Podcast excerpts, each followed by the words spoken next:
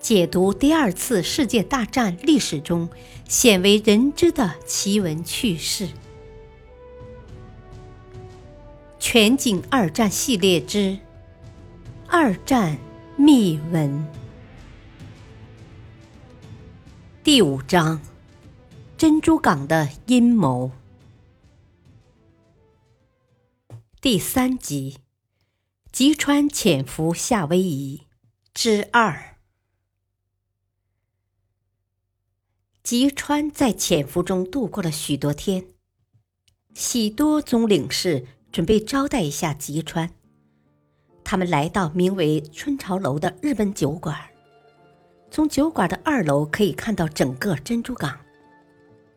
吉川立即发现了春潮楼的价值，从此吉川成天到这家酒楼来探望酒馆的女主人，表面上是与日本艺妓们鬼混。暗地里则秘密地躲在二楼窗子的后边，侦查珍珠港。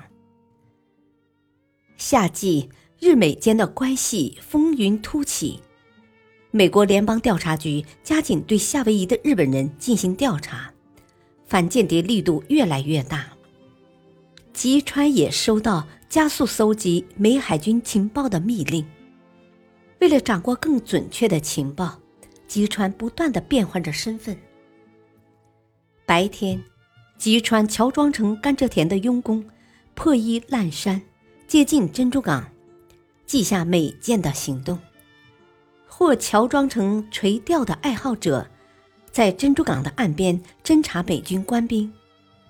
吉川还通过游泳掌握了沿海水中障碍物、潮流、海岸坡度等情报资料。深夜归来。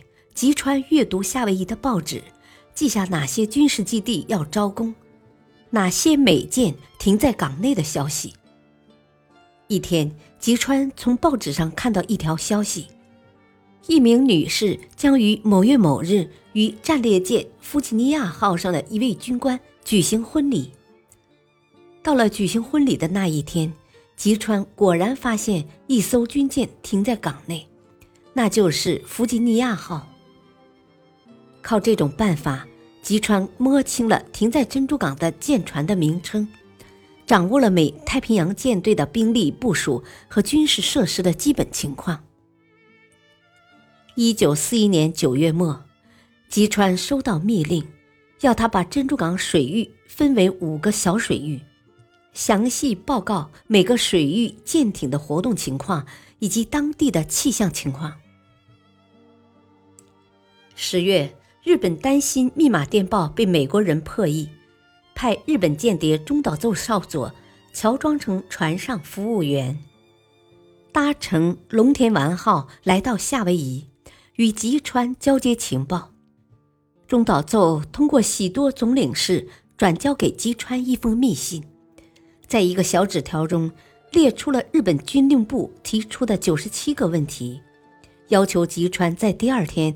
开船前给出答案。吉川用了一个通宵，对九十七个问题依次答复。第二天一大早，吉川把答案交给喜多总领事。东京的密令越来越频繁，不断督促吉川报告美国舰队的情况。吉川几乎天天在外侦察，有时躲在俯瞰珍珠港的山岗上。有时藏在疾驰的出租汽车中，有时藏在甘蔗园里，一份份情报不断的送到东京。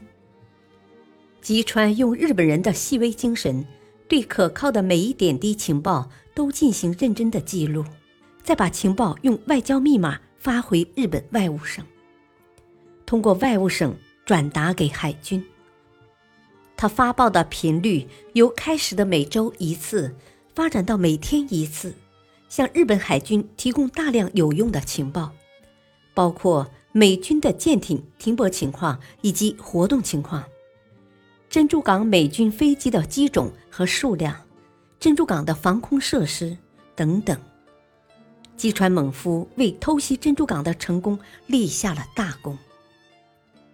十二月七日，当可怕的爆炸声传来时，吉川刚吃过早饭。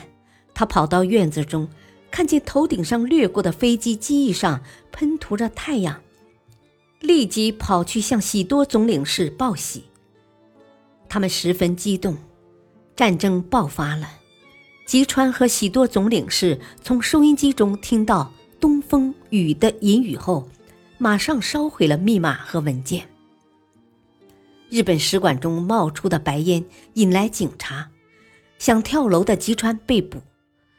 四个月后，吉川猛夫和喜多总领事等日本外交人员被美国政府驱逐出境。为了掌握北航线的确凿情况，十月，日本海军派出两批共四名军官，乔装成商人和水手，搭乘途经北航线的船只，到达夏威夷群岛的檀香山，掌握北航线的气象、海情和航道情况。除了派间谍去搜集情报外，日海军对夏威夷广播和电讯也加强了监听。通过上述努力，在开战以前，日海军完全掌握了美军在珍珠港的防御设施、兵力部署、舰艇和飞机的情况，以及美军的活动规律等等。